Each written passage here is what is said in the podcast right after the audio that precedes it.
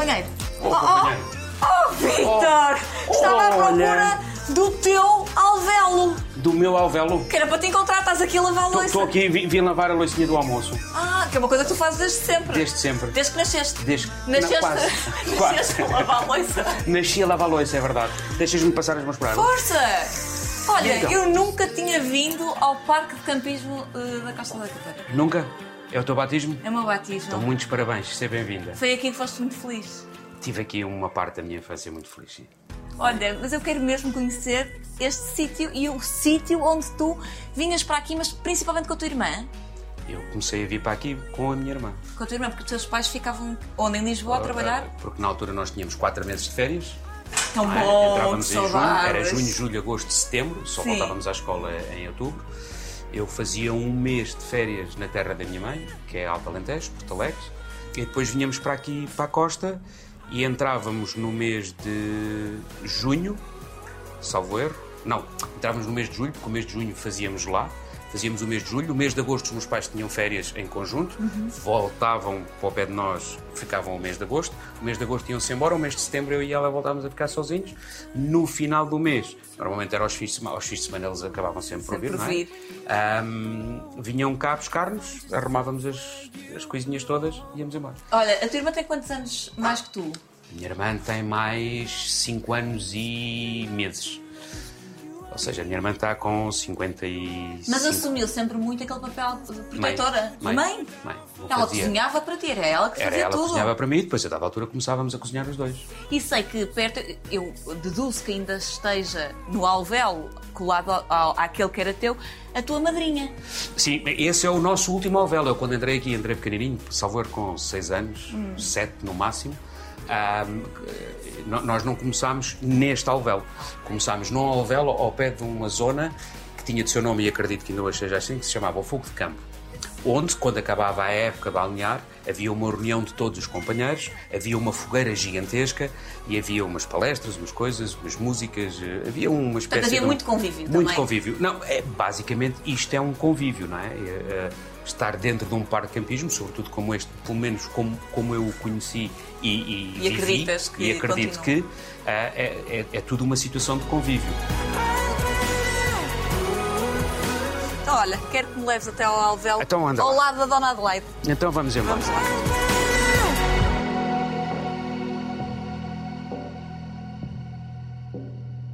Vítor Emanuel, loiça lavada, já instalada. Já instalado, já. Telefonia, como se dizia. Telefonia aqui. Não é? É. A lancheira já está cheinha, prontíssima para uma conversa. Ou como dizia o Rui Veloso, transistor. Transistor. Olha, aqui é o sítio certo e foi exatamente neste local. Fiz-te lembrar alguém. Em, em que tudo aconteceu eh, neste parque de campismo. Sim, A tua madrinha está ali. está ali a minha eh, princesa. A ouvir tudo. É porque é assim, porque ela sempre tomou conta de mim, por isso ela vai ouvir tudo. Se ela achar que está mal, ela depois diz corta. É a tua segunda mãe. É, é a minha segunda mãe. Olha, e tu eh, passaste, fizemos o caminho até aqui Sim. e cumprimentaste toda a gente que passou pelo nome. Portanto, isto está tudo igual. Sim, sim, porque tem a ver com o princípio daquilo que tu me perguntaste ali, ou seja, foi desde pequenino. Ou seja, existe aqui muitos companheiros, ah, barra amigos, ah, que, me, que me conhecem desde pequenino, não é? Desde muito pequenino. Resumindo, ah, da mesma maneira que eles sabem o meu nome, eu também sei o nome deles.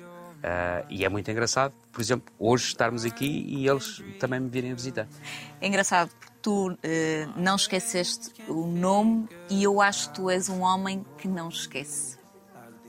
É uma característica tua. Não, porque eu, eu te- eu te- tenho uma coisa que eu adoro dizer em várias, em várias frentes ou em vários assuntos que é ah, a história ensina. Ora, a história é nada mais, nada menos do que não nos esquecermos, digo eu, não é? Eu acho que eu não me obrigo, eu acho que é uma coisa inata em mim de não, não me esquecer ah, do bom e do mau. Vai fazendo de mim aquilo que sou hoje e que irá fazer mais qualquer coisa. Não sei se vive mais 1, 5, 10, 20, 40, 100, mas que irá, enquanto eu tiver esta lucidez pessoal e íntima sobre mim mesmo, não a vou descurar, por isso vou continuar a armazenar. É um disco, é um, claro, um disco rígido todas, de... todas as tuas experiências. Tu dizes sem medo que os teus uh, três pilares da, da tua vida é a tua mãe, teu pai e a tua irmã. Claro que agora se juntou um novo núcleo. Juntaram-se mais três. Claro, mais três, mas uh, recuando à infância, ao Vitinho. Ao Vitinho que era como te chamavam. É. Alguma coisa a ver com o Vitinho da televisão? Não, não, porque por acaso eu sou Vitinho ainda antes do Vitinho ter aparecido na televisão. Não é? Portanto, o Vitinho da televisão é Vitinho por tua causa. Se calhar e nunca calhar. ninguém me disse. recuando atrás, sim, obrigatoriamente são eles os três, não é? Tipo, é o pai fantástico que eu tenho, que já o disse variedíssimas vezes, e é o meu herói, acabou, ponto final. É a minha mãe, que eu acho que é uma mulher fantástica e, e é a minha heroína. Uh, e a minha irmã, que, que é talvez das pessoas que eu conheço melhor no mundo, uh, porque nós partilhamos tanto e tanta coisa, como por exemplo neste parque nós vinhamos para cá, uh, como te estava a dizer, ou seja, coisas que na altura não chocava o socialmente correto, ou lá o que quer que seja, nós vinhamos para aqui e ficávamos aqui sozinhos, independentemente de estar cá a minha madrinha, estar cá a minha tia, a minha outra tia, ou seja, tinha aqui a minha madrinha, que é, que é, que é a tia Adelaide, tinha a tia Cândida, tinha a tia Francelina, por exemplo. Portanto, uh, também estavas com todos os olhos. Sim, não, mas sabes que aqui o que acontece, infelizmente hoje, socialmente, mesmo não sendo um parcampismo, também já não acontece, tomava-se conta uns dos outros. O sentido de comunidade. É, sentido de comunidade. Por exemplo, eu lembro-me que em miúdo, inclusive no prédio dos meus pais, todos os meus vizinhos sabiam quem eu era e eu sabia quem eram todos os meus vizinhos. E toda a gente dizia boa tarde, boa noite, uh, bom dia, olá Vitinho, olá isto, olá aquilo, mas não sei o quê. Ou iam fazer queixas. Ou Dona Ju, que é como a minha mãe é conhecida, Dona Ju, veja lá, o Vitinho hoje pôs a música muito alta, ou que não sei o quê, ou que isto. Olha, que ele e a irmã deviam-se ter pegado porque era uma gritaria pegada, uma coisa. Hoje em dia, se for preciso, tu vives num prédio, e não estou a falar de um prédio grande, mas imagina, se for uma torre de 20 andares com quatro frentes, então é uma estupidez. Porque, incrivelmente, ninguém se fala. Ninguém é se fala. É assustador isso também. É, é assustador. Vitor, e em tua casa podia ter faltado muita coisa e, e, faltou, mas nunca faltou amor. Não, isso é que nunca faltou. Isso. Acho que existiu sempre em, em transbordo. Nunca é demais, não é? Nunca foi demais e continua a existir.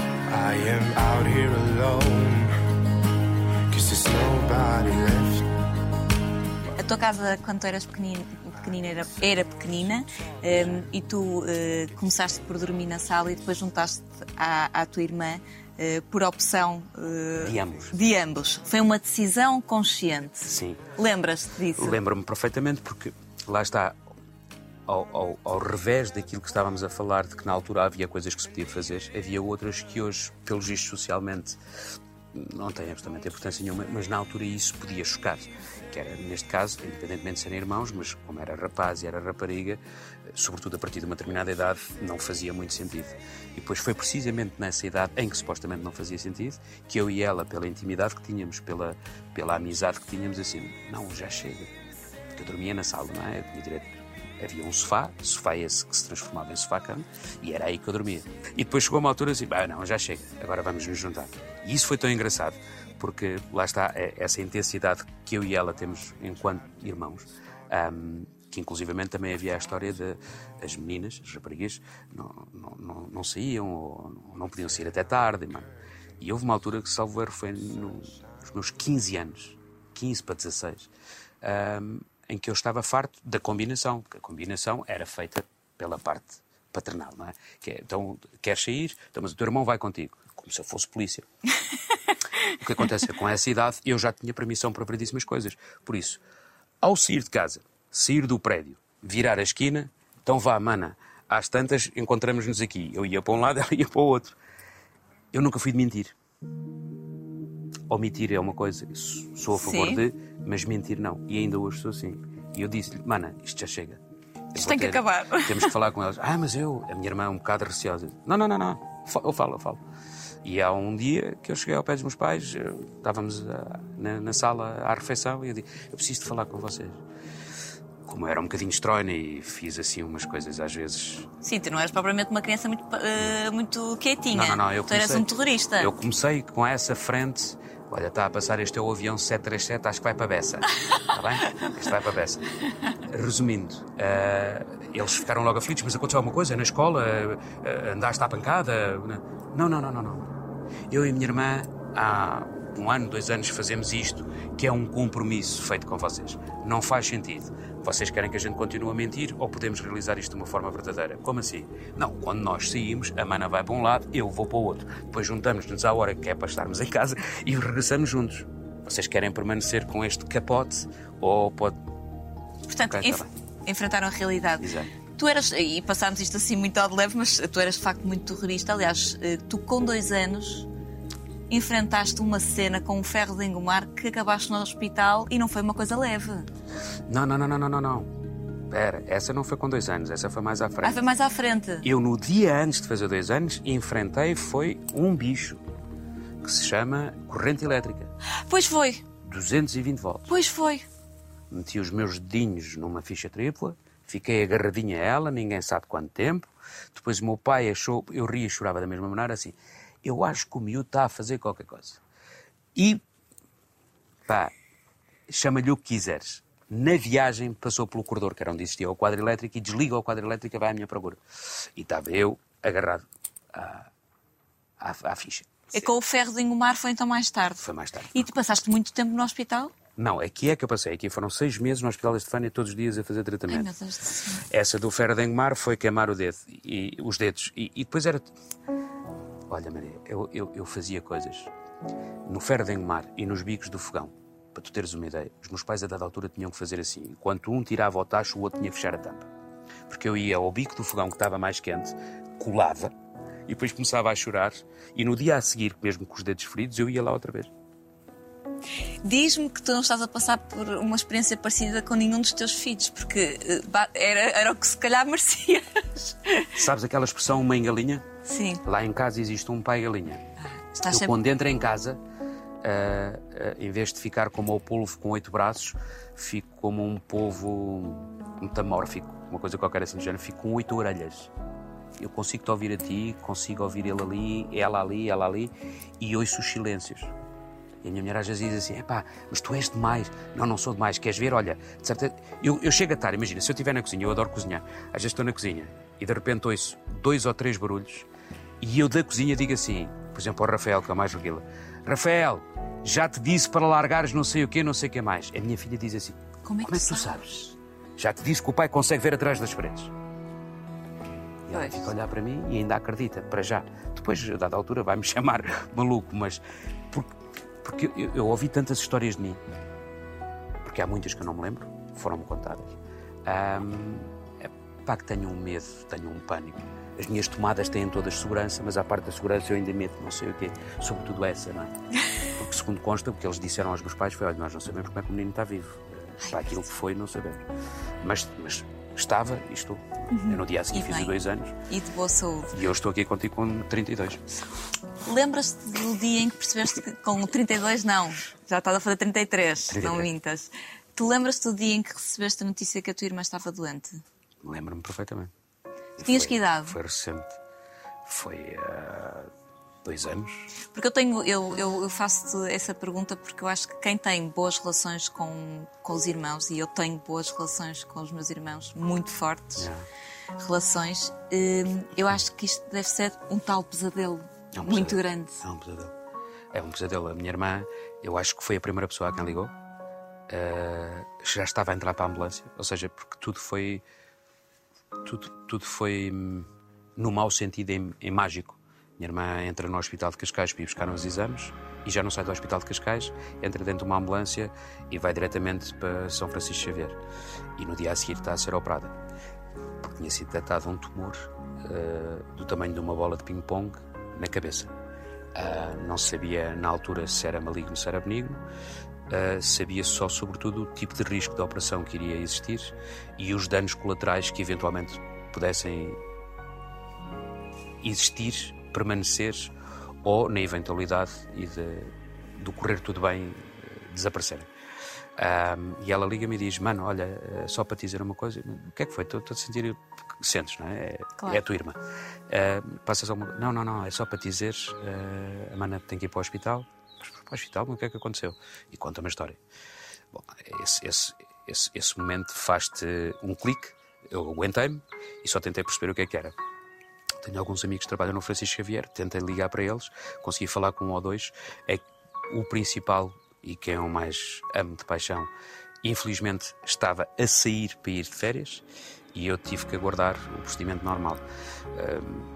há quem, quando houve uma coisa destas, assim: olha, pronto, a Dália tem conhecimentos. Epá, para mim é indiferente, tenho, se tenho, uso, porque Qualquer também um estou usaria, disponível é? para. Principalmente uh, quando estamos a falar da saúde e a saúde de um dos nossos. Não, sobretudo quando estamos a falar de uma coisa que é aquilo que eu acho que hoje em dia se perdeu na humanidade, que é humanismo. Não é humanidade, é humanismo. E ela foi e no dia a seguir ela entra na sala de operações. Nós sabíamos que podia acontecer uma quantidade de coisas, tipo a minha irmã ficar imobilizada, desaprender a andar ou não voltar a andar, poder perder a vista, poder perder a capacidade de alimentação e ter que fazer o resto da vida por tubo, uh, entre variedíssimas coisas. Uh, no dia de manhã, uh, quando começámos a telefonar para o hospital para tentar perceber como é que ela estava, é, aquela, é, é, é, o maior choque, que é, não, a sua irmã não está aqui, a sua, a sua irmã ainda está no bloco operatório. Espera lá, não estou a perceber. Minha irmã esteve no bloco operatório ontem. Não, não, não, ela teve que ser intervencionada novamente de urgência. Pá, e aí cai-te tudo. Porque tiveste o pânico de que a operação, independentemente dos danos colaterais, ela corresse mal. Naquele momento tinha corrido bem. Volta à segunda e tu pões muito em questão assim. Onde é, que é te agarras? Agarras-te é. ao amor que vocês sim, sempre sim. tiveram? És um homem de fé? Sou, sou um homem de fé, sou um homem crente. Eu acredito em Deus, ponto. E é isso que foi a isso que te agarraste? Foi isso e os momentos todos que tive com ela e achei, conhecendo-a como conheço, não, não vai acontecer. Ela vai ser forte, ela não vai desistir do que quer que seja. E o que tinha acontecido é que ela tinha tido uma hemorragia muito grande durante a noite e lá está essa, essa valentia. E ela chamou as enfermeiras e disse: Acho que se está a passar qualquer coisa comigo, porque eu estou a sentir esta perna dormente e já não a consigo mexer, e estou a sentir um braço a ficar meio preso. E foi em 15 minutos. Ou seja, se ela, se ela dá de barato, falando bem e depressa, ou se ela tem receio, ai não, sabes, tentar esconder claro, porque claro. não quer lá ir outra vez, uh, não, não. Enfrentou. A minha irmã é aquela mulher que eu hoje em dia sei, ainda antes disto, já tinha assinado o papel a dizer no dia que eu morrer, se houver alguma coisa que seja aprazível de tirarem para alguém, coisa que eu ainda não tive coragem de fazer, por exemplo, e que admiro e não sou contra. E não tiveste coragem porquê? Não sei porque. Tens medo? Acho que ainda não refleti em profundidade suficiente, se calhar, como ela fez. Acho que é mais por aí. A vida ainda não te pôs isso à frente? Não. Até porque neste momento eu estou muito focado, uh, não para o final, mas para o início, não é? Eu, eu fui pai, fui pai um bocadinho mais tarde uh, do que o convencional, digo eu. Uh, e, e hoje em dia, o meu mundo, o meu principal mundo, são os meus filhos. Claro que sim. São os meus filhos. Aliás, nota-se no teu sorriso quando dizes os meus filhos. Olha, vamos à tua carreira. Começa tu numa família, posso dizer, dita banal no sentido profissional. Nenhum, ninguém nunca esteve ligado à arte, à televisão, ao espetáculo. Como é que tu, e tu eras um ótimo aluno, segundo sei, até. Até variar. Fui ótimo aluno até variar. e avariaste por causa do teatro? Foi. Explica-nos melhor isso. Ah, ah, tudo começou no nono ano. Eu tinha 14 anos. Quando entrei para o nono ano, eu tinha que escolher uma disciplina de opção, que era aquilo que existia na altura. E, e aquelas. A minha família, dentro do género, estava toda ligada mais para a zona de construção civil, digamos assim. E eu assim, pá, eu vou para uma área destas, tipo, é cena de família. E escolhi duas ou três que tinham a ver com. E quando cheguei a Contina, que já me conhecia, porque eu estava lá desde o sétimo ano, ao Vitinho, Uh, não temos nada disto. Não. E há um amigo meu, que é o Carlos, que diz assim: pá, Vitinho, escolhe teatro. Teatro. Sim, escolhe teatro. O ano passado não havia, mas a professora português fez. Lembras-te do Alta Barca do Inferno e tal? E eu fiz lá uma coisa. Pá, aquilo é muito giro, é divertido. Então, ponha lá aí teatro. E mais. Não quer mais nada. não queres mais nada. Não quer mais nada. E avancei. E descobri 300 mil coisas, não é? Tipo, então, basicamente, o que te apetecia era, era estares a provocar uma quantidade de situações ou momentos como aquele. Uhum. Então, depois o resto, sabes? Perdeu interesse. Sim. E, é, e é muito curioso porque, eh, de alguma forma, as coisas foram acontecendo muito naturalmente e tu, a certa altura, estás completamente no meio. Sim de uma forma natural e seguindo todos os veículos que existiam na altura. Na altura.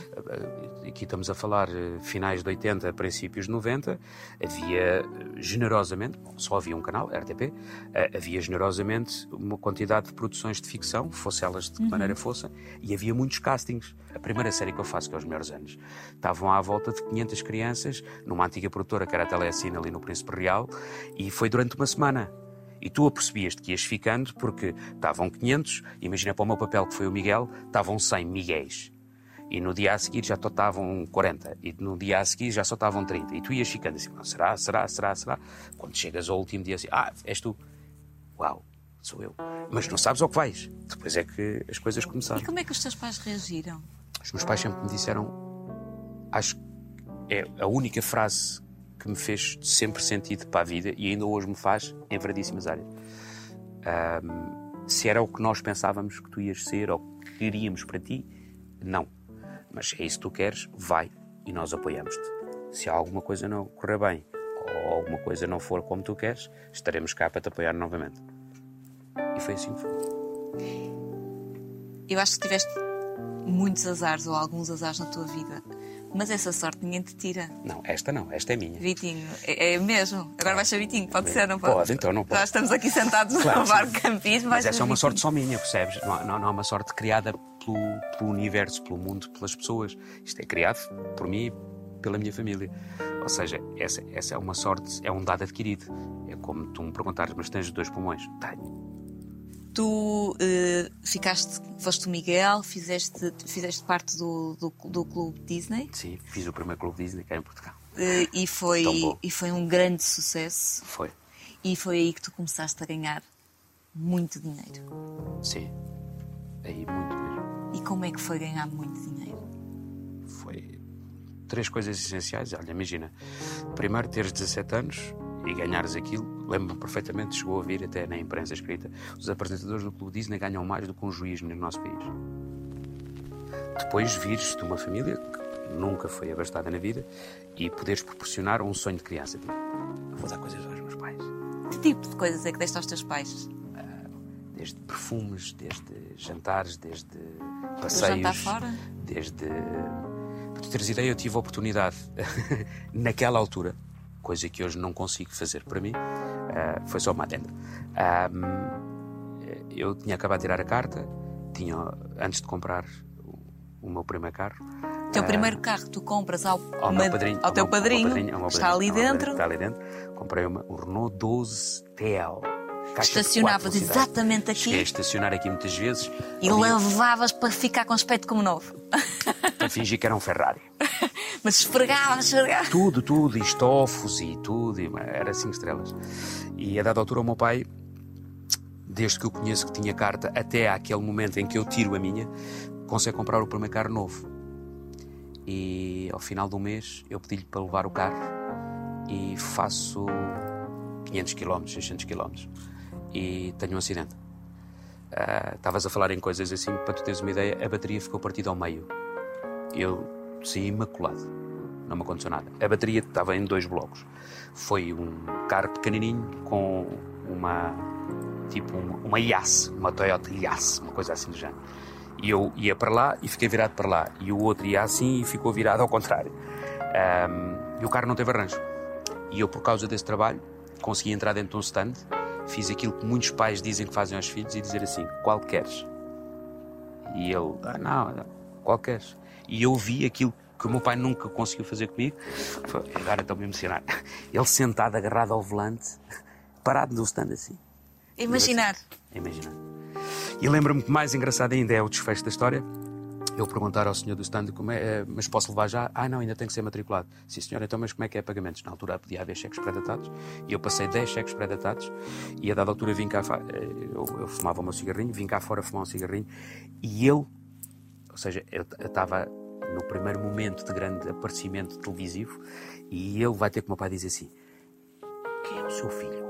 É das touradas. Supostamente os gajos das touradas, os toureiros eram os gajos da besta. É das touradas. Não, não. O meu filho é ator. Ah, vou ver se o vejo. Pai, e o homem ficou maluco, porque, estás a ver, ele eram dois homens e eu era um miúdo com 18 anos que estava a comprar um carro com 10 cheques para dentro. E comprei-lhe um carro novo. E uma das coisas que o teu pai te disse na altura foi, e tu te arrependeste, foi para tu comprares um apartamento, uma casa. Porque uh, achava que era um bem que tu irias ter depois para o resto. bem. E achava bem. E tu não o fizeste. Não. E arrependes-te. Eu não sou um homem de me arrepender.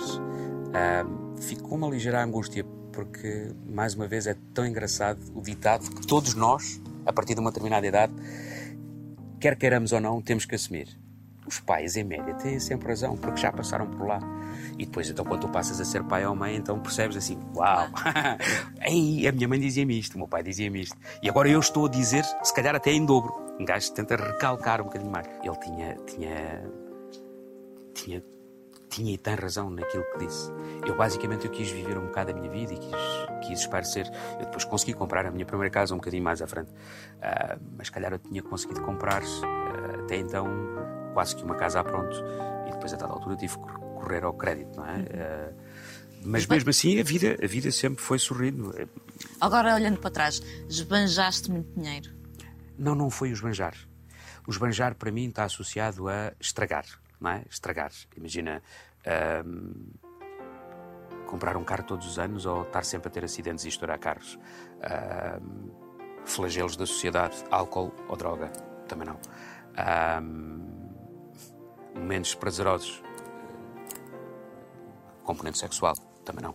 Ahm, basicamente, eu tentei viver e proporcionar a vida dos que estavam ao meu lado de uma maneira mais confortável. E isso seja, fizeste. Sim. E seja, isso, claro, não te arrependes. Não, não, porque imagina, se os meus pais, na altura começaram a surgir os micro-ondas, não tinham micro-ondas, eu quis oferecer um micro-ondas aos meus pais. Se a máquina da loiça ou da roupa não, não estava boa ou estava muito velhinha, eu fiz questão de oferecer uma máquina nova aos meus pais. Ah, e nunca me importei, tipo, "Ai, estou a tirar do meu.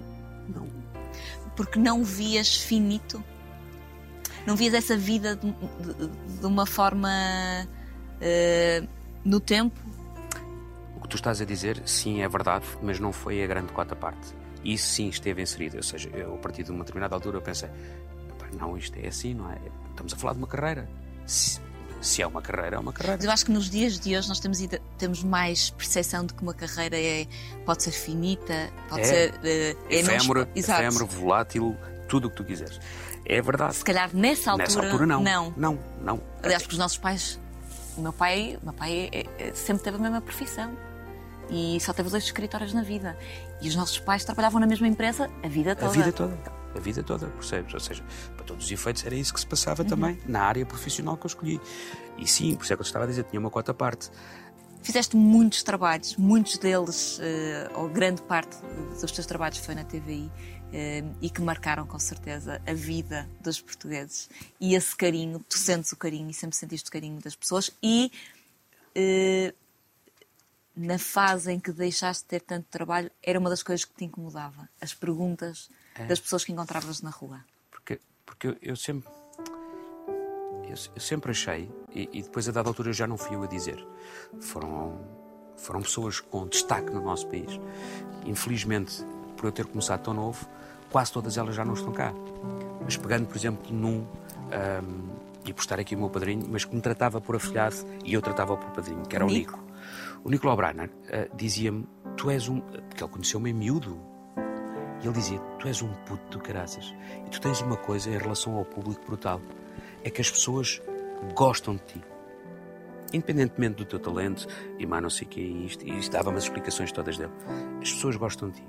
E isso, eu a dada altura, percebi que realmente era verdade, porque ainda hoje eu tenho isso, eu tenho o carinho das pessoas. Estando eu mais afastado ou estando eu sem trabalho. Mas tenho isso. E basicamente, no sentido da tua questão, que me começou a fazer confusão era quando me dizes: Então, porquê é que não volta? Eu não. Sabes? É tipo um pontapé no peito. Ah, depois, sobretudo, quando eu fui trabalhar para a construção civil, a coisa ficou mais gravosa. Porque. Então, nas obras. Ou seja, não é com desprezo nem a tentarem uh, recalcar. Mas eu ficava a pensar assim: é pá.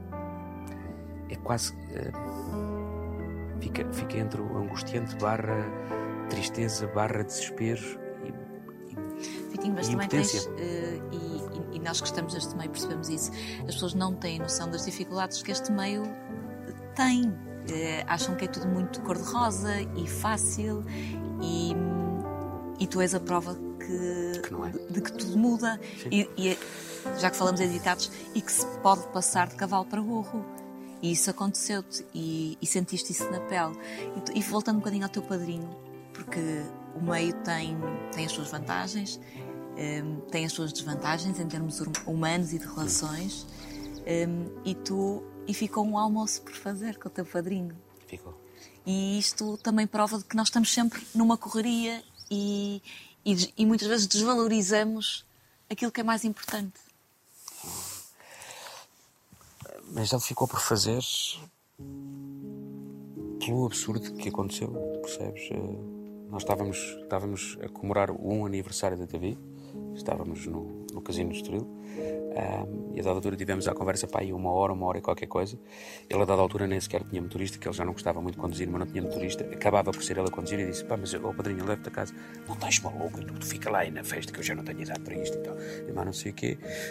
Depois liga-me que para a semana a gente vai. Tu na altura já não estavas, já não estavas tão ativo na TVI? Já não estava tão ativo na TV já estava. Estava. O almoço não aconteceu, mas com certeza nestes momentos todos mais difíceis. Falaste com ele? Eu falo muitas vezes com muita gente. Sim, fala-se. Quando pergunta-se coisas, manda-se para o ar. À espera. E tens essas respostas encontras essas respostas? Não, eu não encontro respostas, eu depois encontro é, coisas que me vão surgindo à frente. Isso eu encontro. As respostas não. Aliás, sabes, sabes que devido se calhar a uma quantidade de coisas, sobretudo tal e qual como tu me estás a fazer questões sobre os momentos, neste caso mais desagradáveis, desagradáveis no sentido Sim. porque é que não pode continuar como estava. Um, eu, eu deixei, deixei garantidamente procurar respostas. Quanto muito posso deixar uma pequenina gaveta aberta em mim, assim, um dia, se alguém achar que sim, por favor, dê-me uma resposta. Que saiba o porquê e que me dê uma resposta.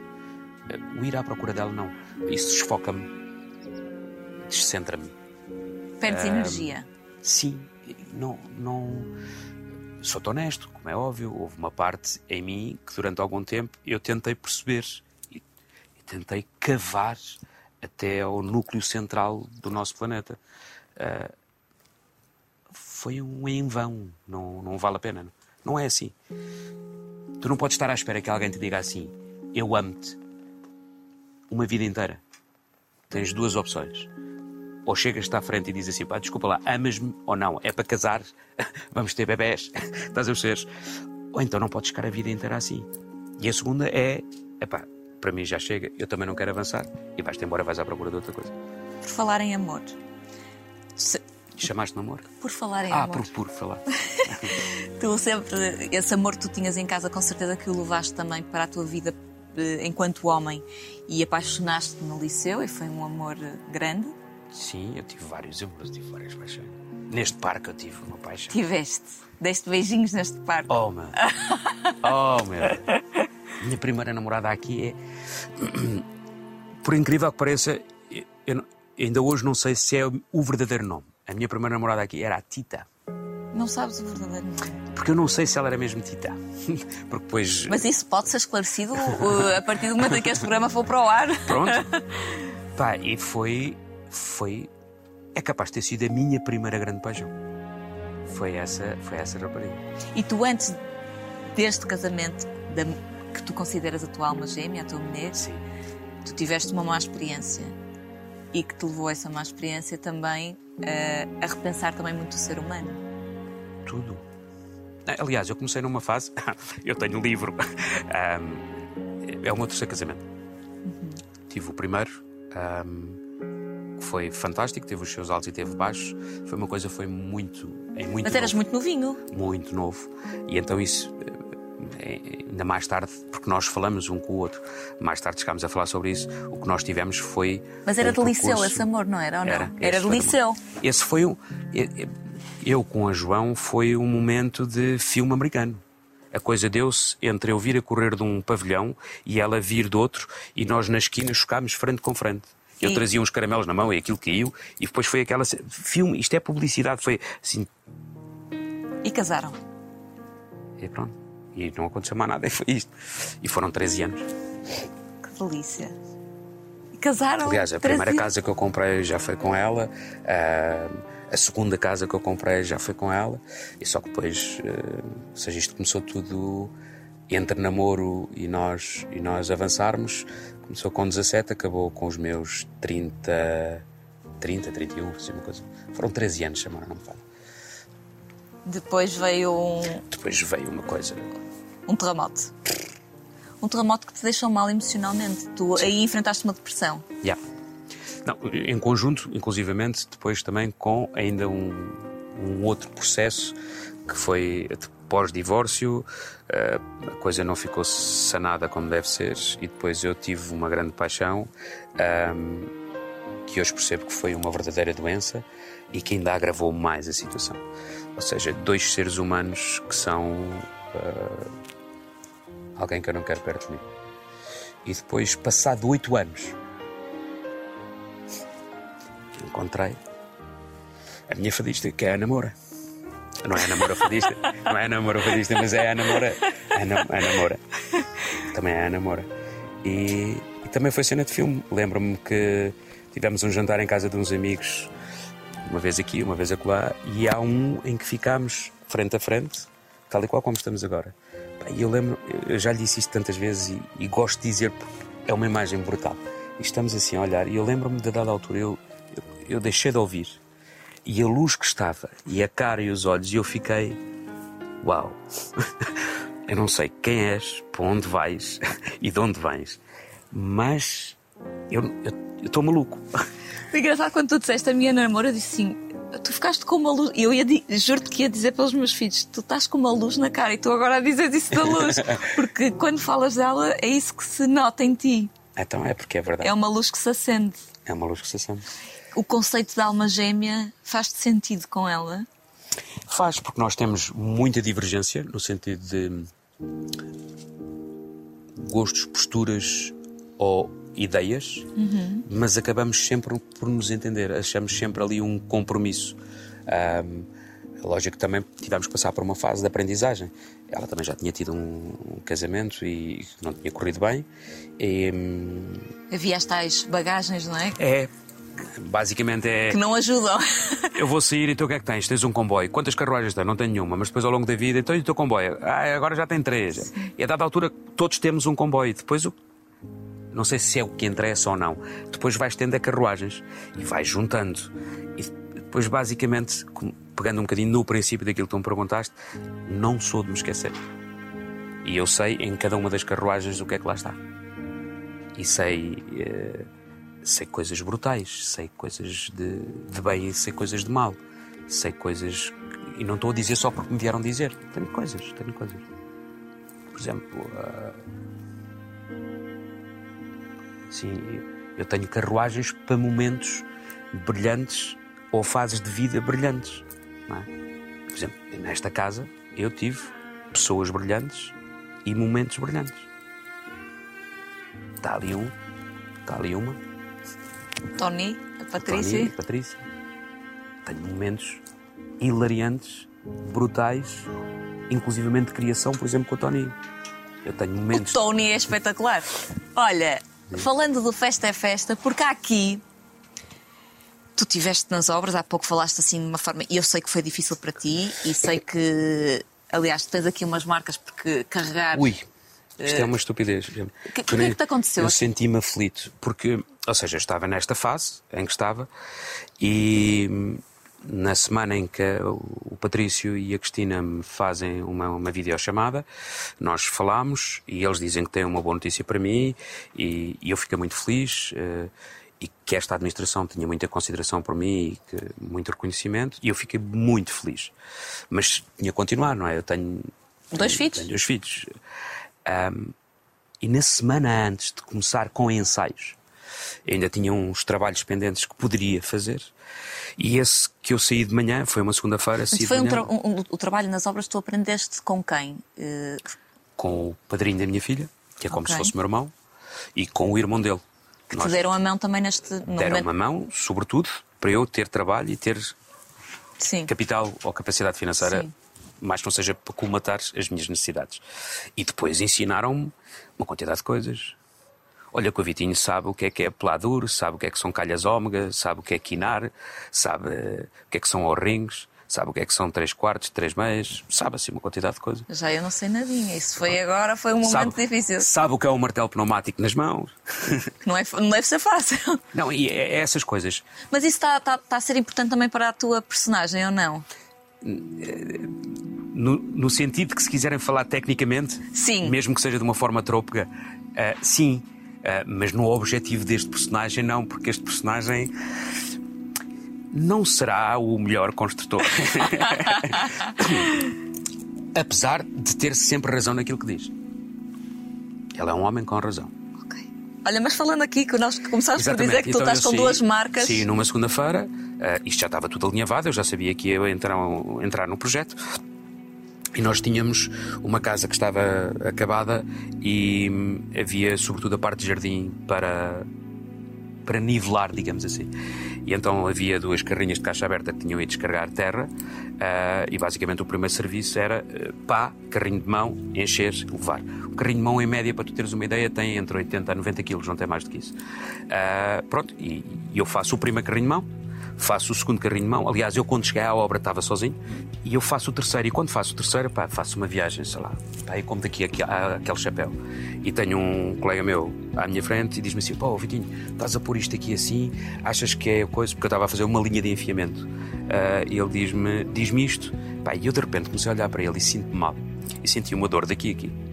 Assim, só mesmo aqui em cima. Nas obras tu não dás parte fraca. Sabes, tipo, olha o dedo, não há ai, ai, ai, não há não sei o quê. Senão, Sim. depois, whatever, o que quer que seja. A masculinidade ali toda claro. ao rubro. Gozam-te. Yeah. então, espera aí que eu já venho. Mas para mim, eu não disse nada. Eu disse sim, sim, está bem. E pousei o carrinho, nem sequer o virei.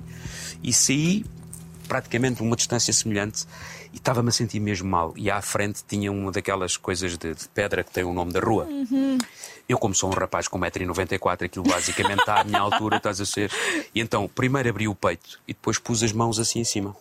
E não me lembro de mais nada. Desmaiaste? Acordei no chão. A ideia que eu tenho é que estava de barriga para cima. Estava todo urinado. E a primeira coisa que eu senti foi isso mesmo assim. Foi, oh caraças, agora já está tudo aqui. Epá, mas passa-se qualquer coisa na testa. E faço assim. Sangue. Possa. Sorte mesmo assim foi, epá, eu vou começar a trabalhar, será que a boca também está? mas não, a boca estava boa, ou seja, quanto maior é... Mas, mas, que, mas o que é que te aconteceu? Tiveste uma quebra de Tive uma quebra de tensão. Podia ter sido, imagina, uh, stress, uh, nervosismo, depois, ansiedade, depois da, da novidade. tudo, mas não sei o que ali, um pequeno almoço se calhar mais fraco, mais reduzido, estava muito frio, um, epá, não é saudável para ninguém, percebes? Uh, tirando mesmo que seja um work no ginásio, não é? Uh, pá, chegares às 8 da manhã, olha, o que é que vais fazer? Ah, já aqui 80 quilos, pumba, pumba. Pá, não. Até porque os 80 quilos de ginásio não tem nada a ver com os 80 quilos da, da obra. Porque eu também já fiz ginásio eu sei do que é que estou a falar.